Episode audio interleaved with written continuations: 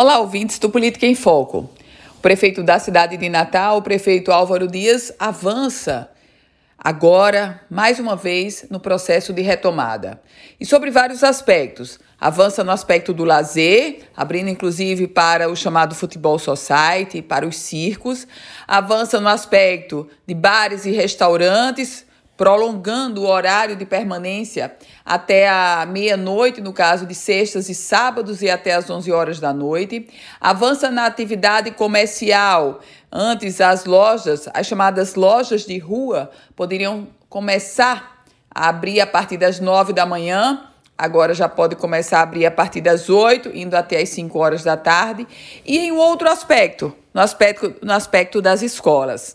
Se ontem nós falávamos aqui no Política em Foco, da autorização para a retomada das aulas particulares a partir do dia 5 de outubro, o decreto que está sendo publicado nesta quinta-feira traz, no âmbito da Prefeitura do Natal, a autorização já para a partir de amanhã, sexta-feira, com um aspecto importante.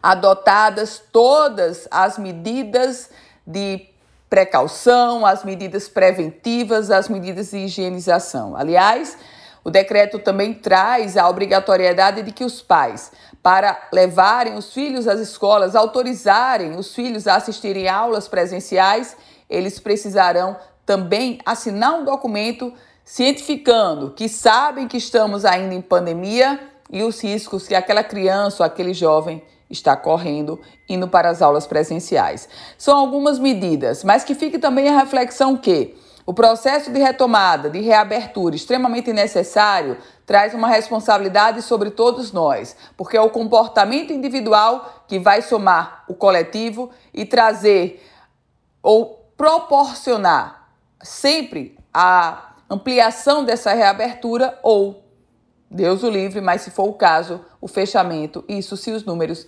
voltarem a piorar. Eu volto com outras informações aqui no Política em Foco com Ana Ruth Dantas.